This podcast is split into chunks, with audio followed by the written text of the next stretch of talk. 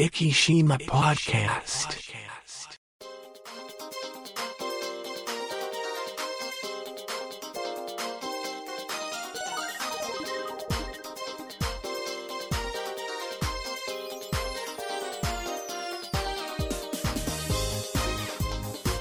この番組は、イキのちょっとしたニュースを Facebook 上でお伝えしております。生島 Facebook ページの管理集団、IKIs11 が制作、配信し、イキの最新ニュースやゲストトークをお伝えいたします。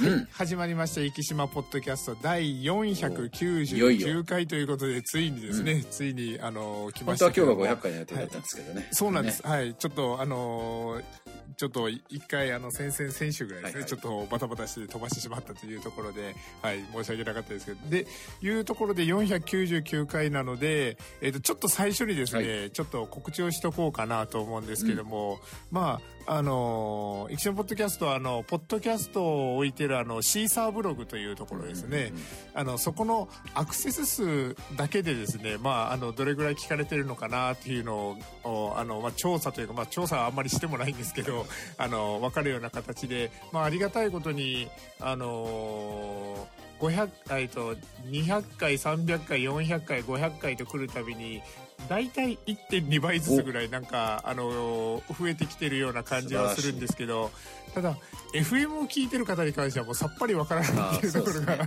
そう はい、あの、あそこら辺あの、ボブさんに聞いてみるしかないかなとか思うんですけど、まあ、それでも、あの、聴取どれぐらいされてるかなっていうのは調べようがないのかなうんうとん。思いながら、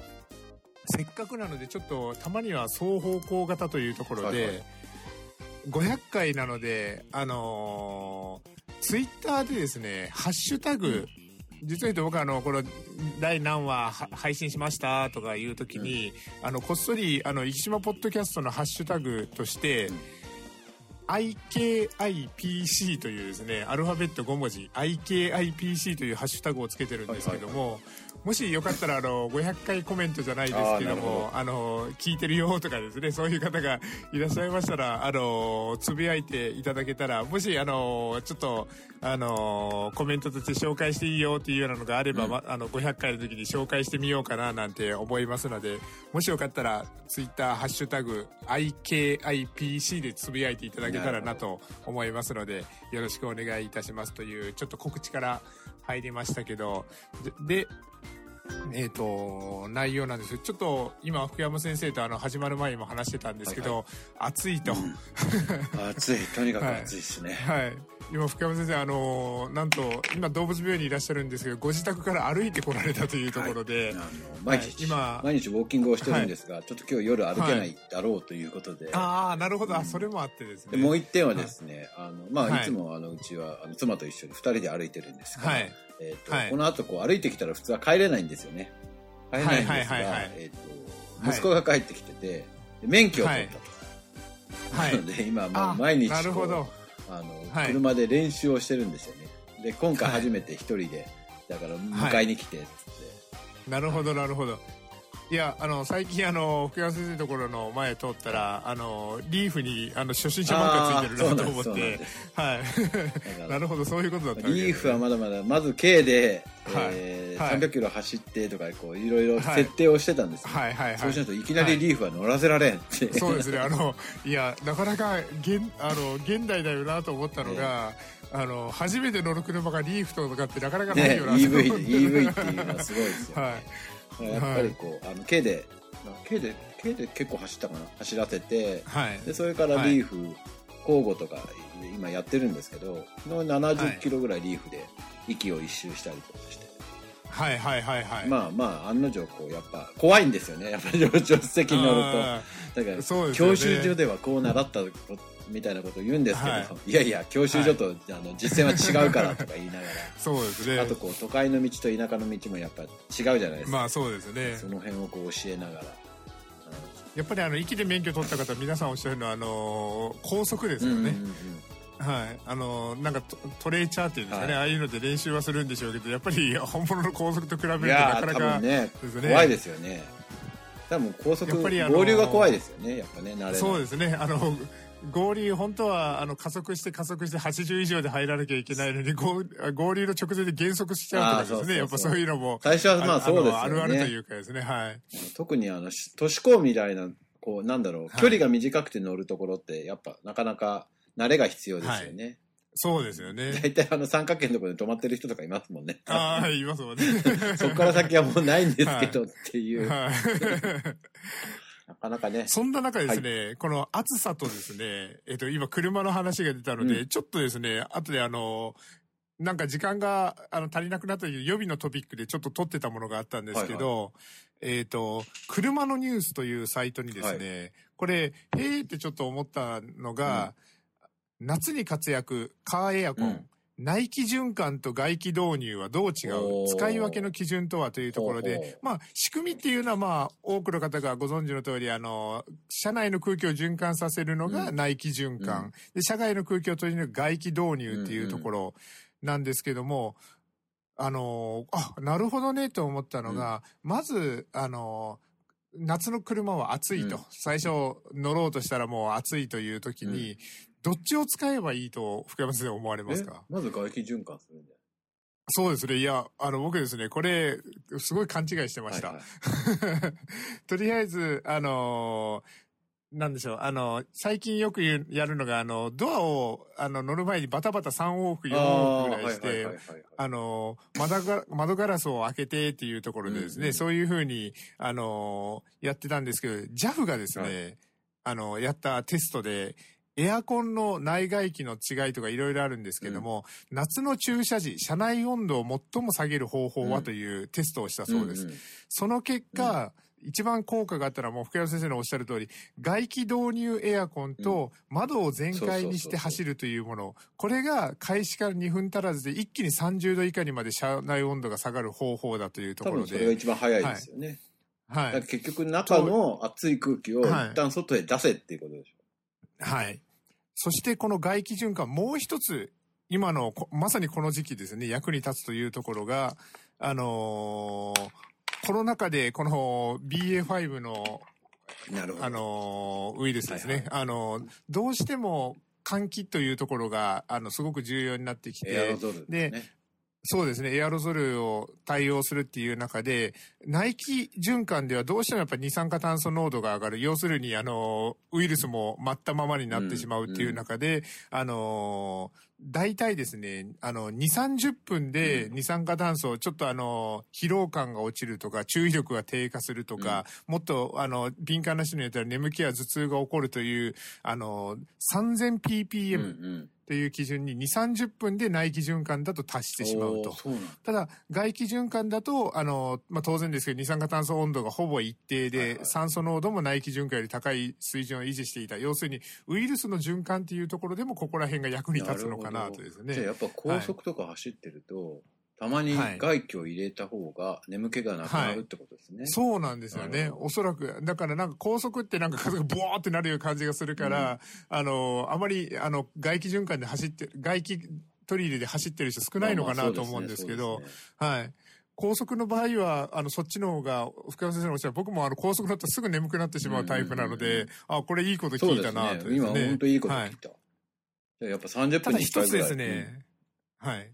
あのーちょっとここら辺、あのーなんかこういうのが苦手な方っていうところで、花粉症の方うん。ですね。ああ、なるほどね。はいは、やっぱり、りあの、外気を取り入れの方がっていうところがあるんですけど、ただ、最近の、あのー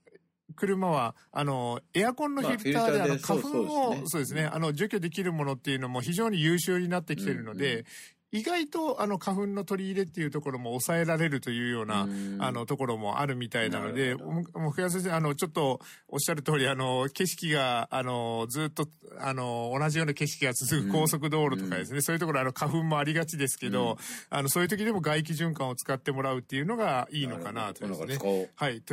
とはい。というところで、この内気循環と外気導入っていうのの、違いというところを、まあはい。高速といえば今日は、ベイサイドのはいタイムスのレンタ、カーシェアがなくなったのはものすごく痛い。おっしゃる通りですね ものすごく痛いんですけど、あれ。で、今、その、レンタカー自体がやっぱり、あの、まあ、ちょっと前に沖縄とかでも問題になってましたけど、レンタカーの絶対数が少なくなってますもんね。いや、そうなんですよ。うちも来週、再来週、留学生が、はい海外から来た留学生たちが、生島に来るんですけど、車がない、本当に。はい。レンタカー借りるのにも、本当に大変でした。はいあの、福岡に逆に行くときとかで、あの、タイムズさんとかの、ピットゴーってあの、会員とかだったらですね、うんうんあの、駐車場まで近くに持ってきてくれて、うんうんそれで、あの、タイムズのカードで乗ってっていうのがあったんですけど、はいはいそのサービスも今、休止してるんですよね。そうそうそうはい。だからもう、あの、あの、必ず6時、7時までに車を返さないといけないっていうところがあるのそこで、ね。そこ、もう、そこがですね、あの、ちょっと困りどころというか、まあ、8時半の船に乗ろうと思ってもねかなり前に戻ってこなきゃいけないっていうところもあって、かなりちょっとレンタカーが今使いづらくなってるかなとですね。僕の大好きな、かといってあの、はいどこだっけ、国際センターの向こう側にタイムズあるんですけど、はいにはいはいはいノートがあるんですよ。はい。2パーのノートがあって、それをいつも借りてたんだけど、この前借りてた3日ぐらい前にメールが来て、、はいい。や、えっ、と、事故のため使えませんみたいなメールが来あて、ー マジかって、それから復活しないってことは、あの、相当な事故だったんだろうな。はい結構結構やらかしたんでしょうね、それはですね。ああいうのは困りますよね。でもまあ、はい台車がすぐ、あの、設置してあったんですけど、なかなか。まあでも、タイムズさんはすごい便利。はい。そうですね。ただ、あの、ちょっとまあ、これが元の水準に戻るには、まあ、もうちょっとかかるかなというような感じですね。そしてですね、えっ、と、今日はですね、トークテーマというところで、あの、福山先生には実を言うとずっと、あの、秘密にしてたんですけども、今日のトークテーマはですね、ちょっと300回の時にやった内容と被るんですけども、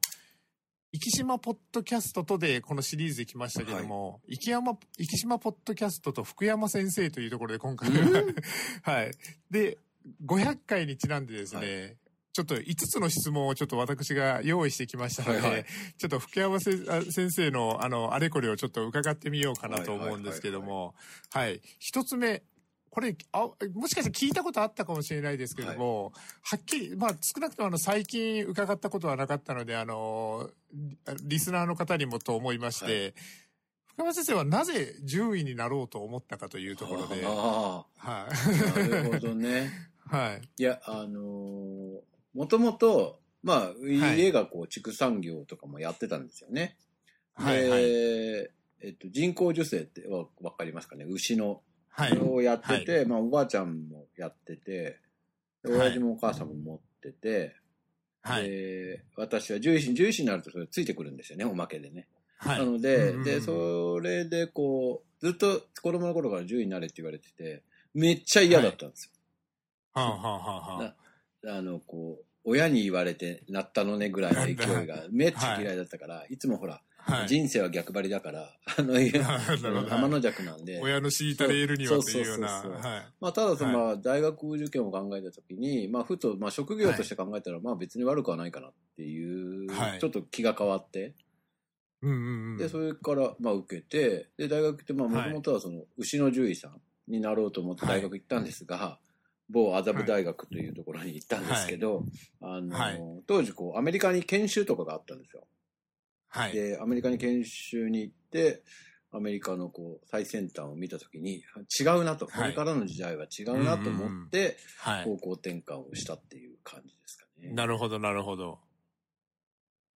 アメリカに。あの、今、例えば、あの、畜産っていうところですね。はいはいっていうのは、やっぱりその人間の、あの、ドクターでもあの内科、整形外科、うんうんうんいろんな科がありますけどうんも、やっぱり、あの、同じ哺乳類とはいえ、なかなか難しいところはあるのかなという感じですか、うんうんそうですこね。やっぱはい。動物って全然違うので、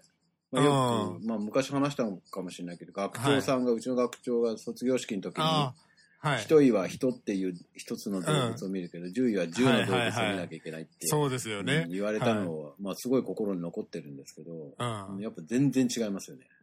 だから、今、内科整形とか言いましたけど、あの、福山先生の場合は結局、その、犬猫って言っても、それの、あの、すべての疾患を見なきゃいけないわけですよね。うんそうなんですよね。だからやっぱまあ、広く浅くにどうしてもなっちゃいますよね。はい。うん。だからそこがこう今すごく難しくなってきてて、結局、はい。まあ、そのペットオーナーの皆さんのニーズがものすごくこう、はい高くなってくると、より専門的になってくるから、やっぱり獣医の世界でも、あの、専門職っていうのがやっぱどうしても出てきてるんですよね。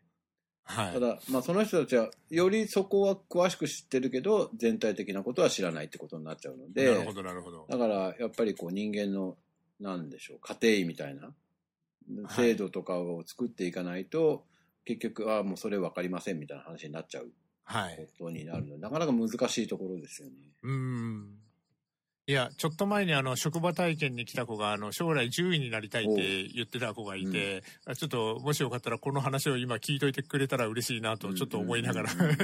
ちょっと質問をしてきました。そしたらじゃあ、二つ目の質問をちょっとしてみようと思うんですけども、もう、福じゃあ500山先回はま生といえばですねこっちゃんの話でいいんですかね。あ ですよね。あの、まあ、じゃあ501回ぐらいです。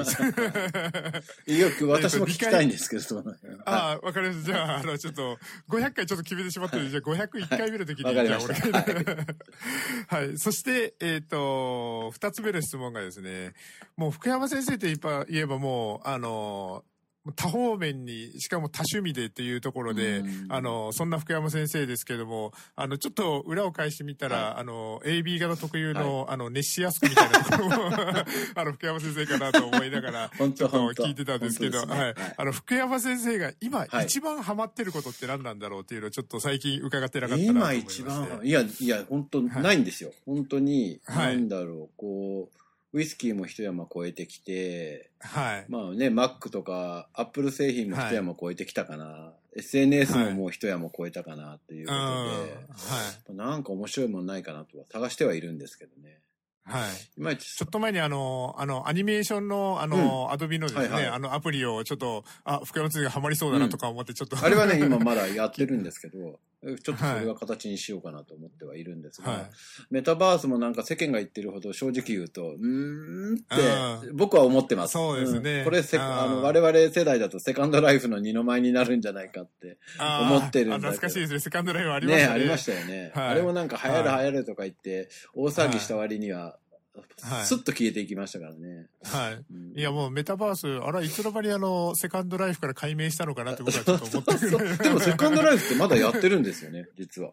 あの、でももう完全にあの、あの、やってたとしても、あの、メタバースに、あの、解明してからしてるなっていうような感じはしますね。はまあね、まあいいんでしょうけどね、そのアバターがいてね、はい。全然違うキャラクターとして、そのメタの世界の中で生きていくのはいいのかもしれないけど、それにしてもなーって思いながら、はい。実は、あの、まだちょっと懐疑的。まあわかんないですよ。これ流行るかもしれないし、はこればっかりはね、予測つかないですよね。い。はい。僕らの嫌いな LINE さんもはい頑張ってらっしゃいますし、そうですね。もう、あの、メタバース、今、本当あの、どこの大企業ほど取り入れてるというかですねそうそうそうで。もね、ただ、今、猫も杓子もになったそうそう時が、そうそう。ね、セカンドライフの時もなかなか今やってるぐらいのことはやってましたよね。大企業さんがショールーム作って、その中はいで展示会しますみたいなことは、あの頃もやってましたからね。はいまだまだちょっとメタバースもそこまでしか、ぐらいしか来てないから、で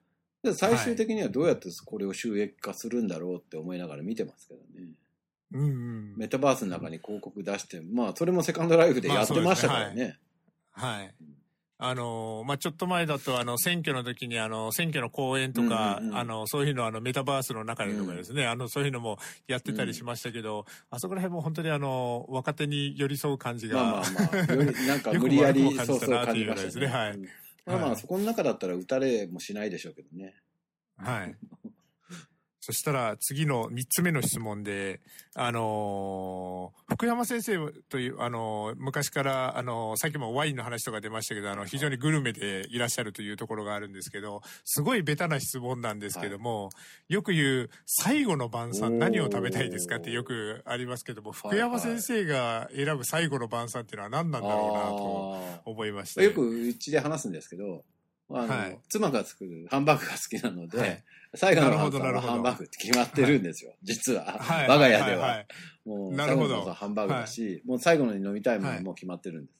最後にはもうシャンパンが飲みたいって。僕、シャンパンが一番大好きなんで、はい。えーもう明日死ぬっつったらもうシャンパン、好きなシャンパンを飲んで死ぬってほどなるほどような感じですかね。あのあの、ハンバーグはもちろん生き牛で。生き牛で、はい。生き牛で。はい。まあまあ、こう料理がこう、なんだろう、まあ自分自体も料理はこう作るんですけど、うはい。ちのあの妻とかの料理見てると、すっげえ早くて、なんだろう、すごいなって思うんですよ。絶対俺だったらこの時間で一品しかできない。よく話すんですけど、まだ俺はい。多分野菜切ってるとかいうぐらいの時に出て、出てくるのがすごいな。あー。3品とか出てくるのがすごいなっていつも感心しますよね、あ絶対できないし、あのー男の料理だから、なんか調味料でもはい1個でも足りなかったら、もうそこでダメなんですよ。ーそうですね、はい。それを買いに行あの無。駄に、ああの、一食のコスパが非常にそうなんです、そう、怒られる。めっちゃ怒られる。はい。はあ、もうそれじゃ生きていけないねとか言われる。はい。そしてじゃあ、四つ目なんですけども、えっ、と、福山先生、あの、さっきまさにあの、ちょっと今ハマってることでもしかしたら出るかなと思ってたのもあったんですけども、あの、最近福山先生、あの、今日もまさにそうだったんですけども、ウォーキングをめちゃくちゃされてるなと思って、ね。はい。あのウォーキング、あの、どれぐらい歩かれてるのかなと思いあまして。あ、一日ほぼ6キロぐらいですか。ああ、結構な量ですね。もう3、4ヶ月ぐらい歩いてますね。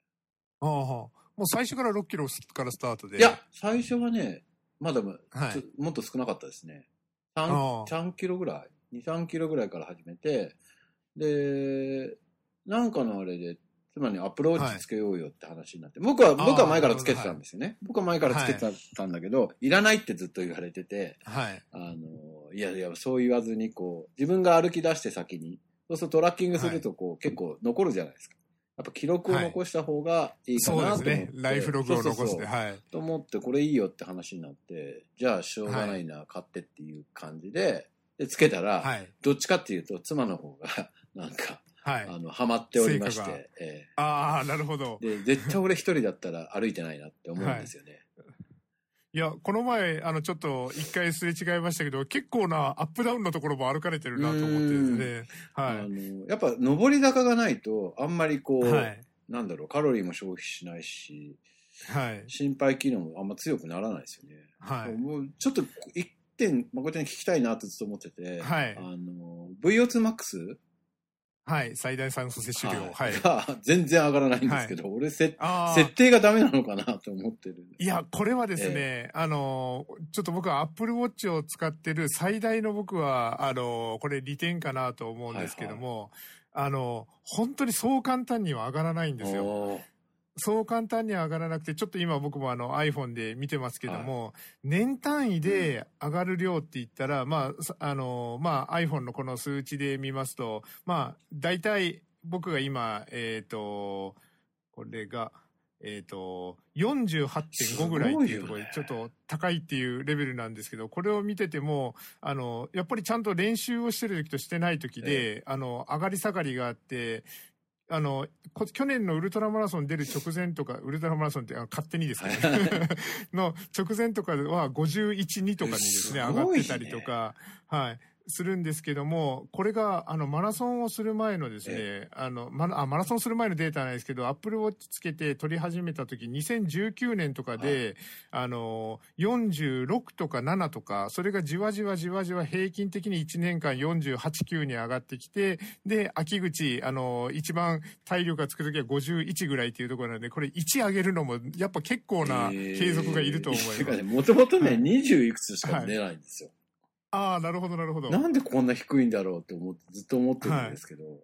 はい。なんだろう。僕はあの、あの、4 50を超えたら、あの、非常に高いって出るんですけど、僕はあの、そう、48.5で今高いですけど、これは多分、あの、やっぱり7年、8年走ってきた賜物かなっていうふうには思います。どこ、何を測ってるんだろうとずっと思ってるんだけど、はい。こんなに低いって思いながら、ずっとやってるんですよね、あの、一応ですね、ちょっと参参考にと言いますか、あの、心肺機能のところ、あの、ヘルスケアアプリを見ますと、最大酸素摂取量を測定するには体力テスト専用の機器が必要です。うんまた、フィットネストラッカーの心拍数や身体動作のデータを使って摂取量を推定することもできますと。アップルウォッチでは、早歩き、ハイキング、またはランニングなどの運動を屋外で実行したときに、推定最大摂取量を記録することができますということでおさっき言った、心拍数の変化だったり、それに伴うあの歩行速度だったりとか、おそらくそういうところからの、すあのーねえ推測データというウ形になォーキンるのかなグとかっですね。てははい。ダメなんですかね？出てないですかね？早歩きとかでい、や、早歩きだから、あの、出ると思います、これはですね。はい。早歩きしてないってことなんかな？はい。でも、あのー僕もですね、あのーやっぱりあの、ランニング始めて、理系なので、はいはい。あの、理系のデータをいろいろ追っていくとランニングにやっぱりハマっていくっていうところもあったんですけど、あの、福山その入り口としてあの、やっぱりあの、同じ理系としてウォーキング、こういう数字を見ていって、その数字の伸びを見ていくとやっぱモチベーションが上がったりとかですね。うんすはい。あとはやっぱりあの、一人だとね、なかなかモチベーション上がらないですよ。ああ、なるほど。今日はい。休もうかなとか思うときに、二人だと、思います。はい。え、行かないのとか、行きます行きます、あの、行きますよって言って、よくあの、僕はあの、ダダ漏れさんとそんなやりとりをしてます。あだそうよね。チームでね、はいチームでやっていかないといけないそうです、そうです。はい。いや、ダダ漏れさん今年は掛け持ちだからですね。ま、まこっちゃんがあの、駅市長になったら、全員にアップルウォッチを、あの、お年寄りまで含め配るっていう。そう、はい。いや、もう、それはもう間違いなく、ねあの、絶対、あの、コストよりも、あの、いや、と思いますあのの、本当に。皆さん、あの、保険料が下がるはずなので。うんつけてない人はつけてね、自分がどんな動きをしてるかとかを、ちゃんと見た方がいいですよね。